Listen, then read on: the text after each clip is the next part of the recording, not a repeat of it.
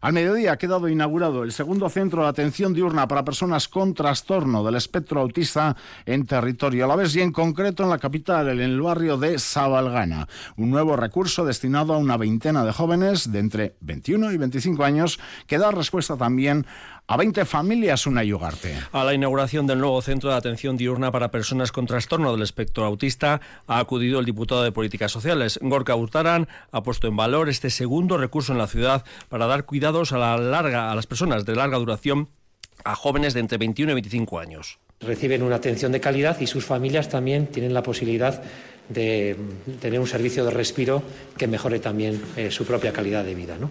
Una veintena de personas jóvenes del espectro autista que detrás tienen 20 familias. Natalia Rojo, directora gerente de la Asociación Autismo Araba, Tearaba El Cartea. Cada día 20 familias alavesas se sienten más atendidas y más reconfortadas en este duro camino que les ha tocado vivir. Un nuevo recurso que consta de cinco módulos y desde hace varios días ya está en marcha, indica es usuario del nuevo centro de día.